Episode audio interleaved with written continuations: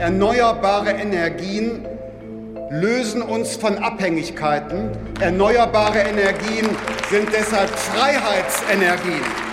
Der Krieg in der Ukraine hat auch unsere Sicht aufs Klima verändert. Die Bundesregierung beschließt, dass der Ausbau der erneuerbaren Energien im überragenden öffentlichen Interesse sind und dem Sicherheitsinteresse und damit der Sicherheitspolitik Deutschlands dienen. Können wir den Klimawandel wirklich stoppen und zugleich unabhängiger von russischer Energie werden? Für unseren Podcast Mission Klima wollten wir genau das herausfinden.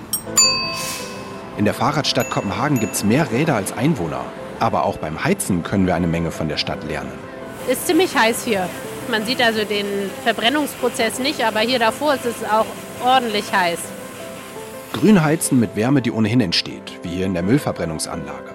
Von dort wird die Wärme in die ganze Stadt verteilt. Die haben lange vorher angefangen, in den 70er Jahren die Infrastruktur für Fernwärme auszubauen.